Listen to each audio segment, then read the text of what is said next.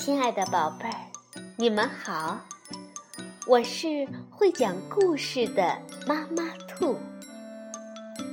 故事是可以玩的，欢迎宝贝儿们到小粽子和妈妈兔一起边看边听，玩故事。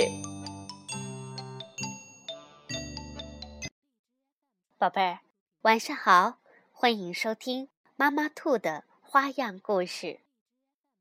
你有没有玩过陀螺呢？你的陀螺是买的还是做的呢？那么你又可以一次玩转几个陀螺呢？今天呢，我们就来听一个关于陀螺的故事，是由日本的宫川比吕著，林明子绘，彭毅、周龙梅翻译，新兴出版社出版。名字叫“要是陀螺转起来”。枫树小学的操场尽头有一个游乐场，大家最喜欢这个游乐场了。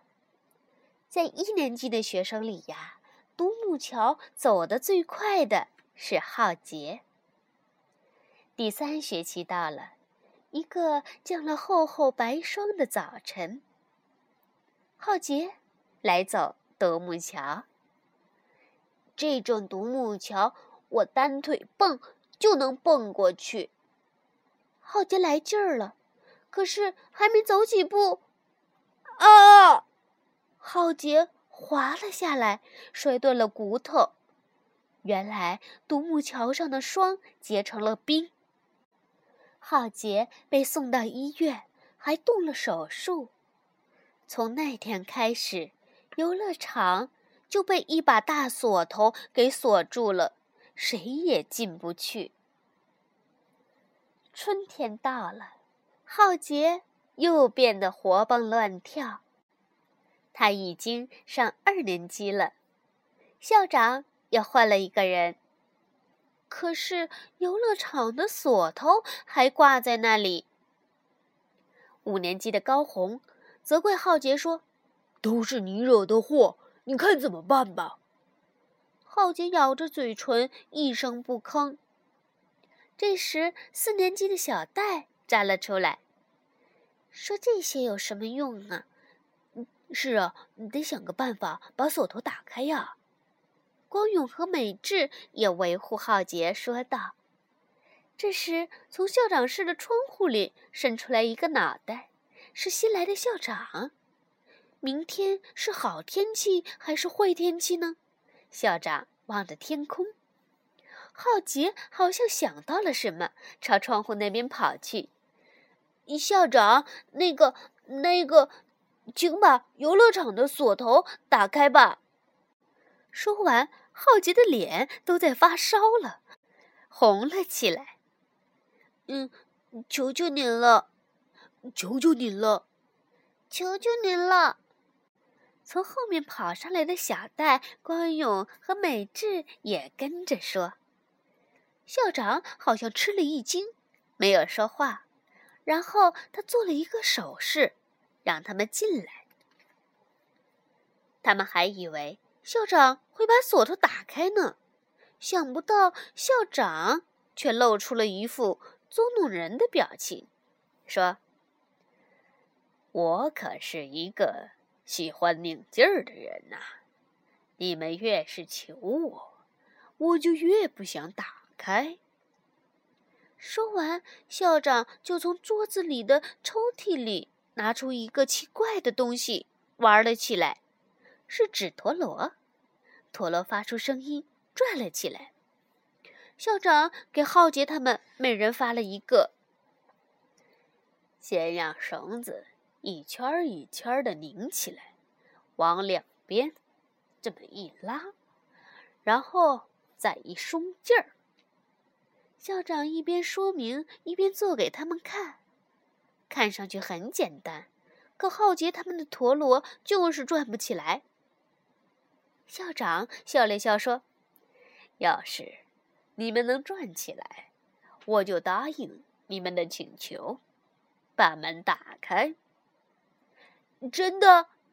浩杰暗下决心，一定要转起来给校长看看。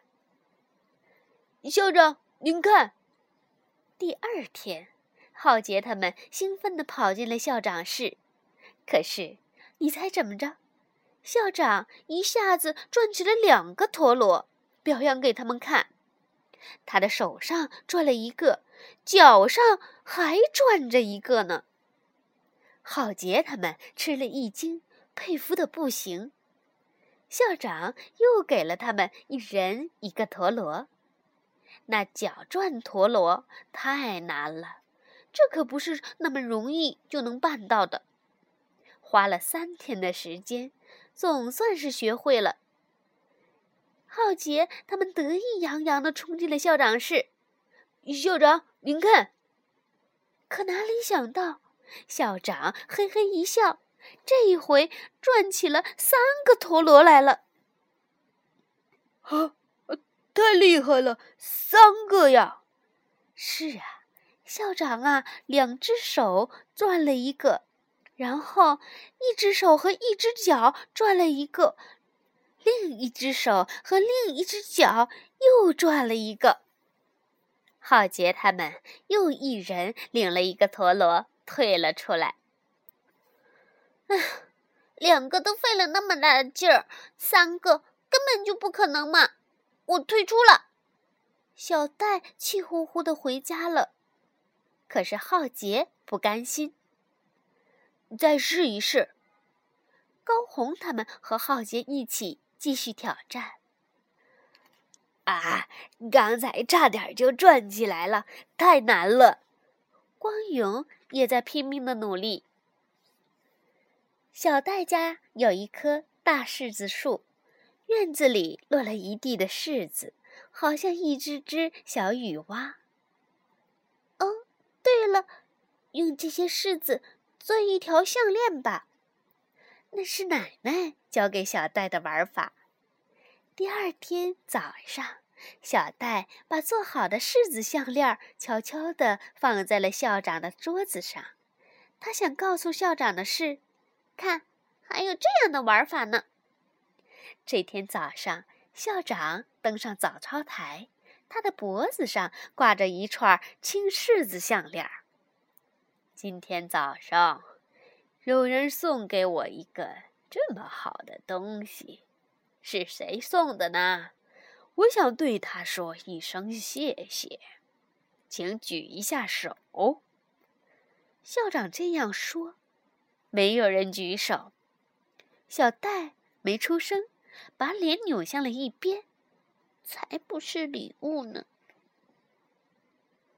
浩杰他们呢？后来花了五天的时间，终于能转上三个陀螺了。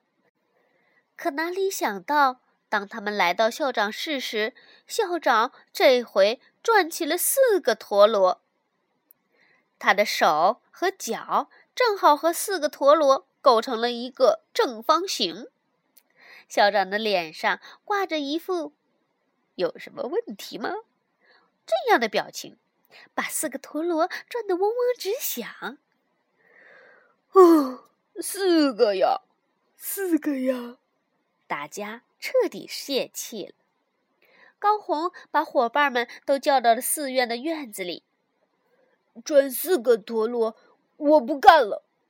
哼，我要当一个踩高跷的高手，让校长瞧瞧我的厉害。不管怎样。一定要让他把锁都打开呀！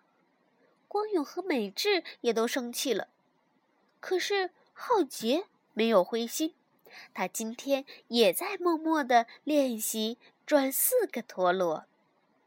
傍晚，校长回家经过寺院时，偷偷的朝里边望了望，但是没有人看到他。小戴从寺院的土墙上采来了蒲公英。做了一对儿小偶人，他把它们摆到了校长室的柜子上。这不是什么礼物。后来又过了好多天，一个星期六的下午，他们把校长叫到了寺院的院子里。浩杰坐在石头台阶上，灵巧地转着四个陀螺。高红他们踩着高高的高跷，大步大步的走着，还时不时的来一个单腿蹦。小戴呢，摘来了虎杖和葛的叶子，啪啪的拍着，在一边助威。呵呵，呵呵，校长满意的点着头。大家轰的一下就把校长给团团围住了，请打开游乐场的锁头吧。就开一会儿，就开一会儿哦。校长朝操场那边走去。大家超过了校长，朝游乐场的大门跑去。咔嗒，锁头终于打开了。浩杰冲在最前头，校长也跟在大家的后面，小心地走下滑梯似的陡坡，穿过立堂树丛和藤蔓，来到一块大岩石的下面。大家钻进岩石的一个个凹坑里，装成土地神。请把游乐场还给我们！土地神们一起低下了头。不行，要等下个星期的教员会通过才行。现在还不能答应你们。校长的脸上还是一副说不准的神情。过了八天，游乐场的锁头打开了。高红说：“浩杰，别再惹祸了哟。”保证不会了。浩杰站在独木桥上，开心极了。小戴的兜里装满了野豌豆，拧劲儿还真管用啊！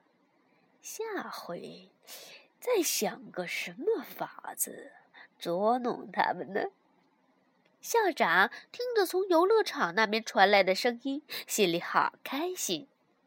就在这时，从窗户下边传来了草笛声，滋哩滋哩滋哩，是野豌豆做的草笛。校长偷偷的瞟了一眼，啊！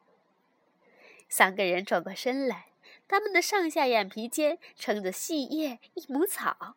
校长被吓了一跳，随后大笑起来。浩杰他们也笑了。果然是你们呀，项链和蒲公英偶人，谢谢你们啦！校长也要了一个草笛。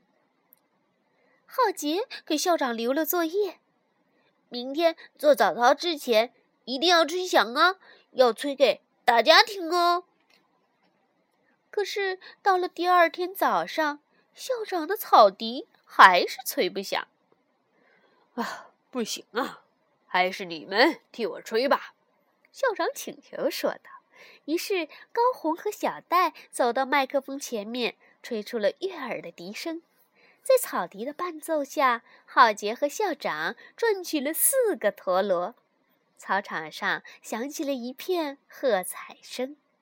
从这天起，草笛和纸陀螺开始大流行起来。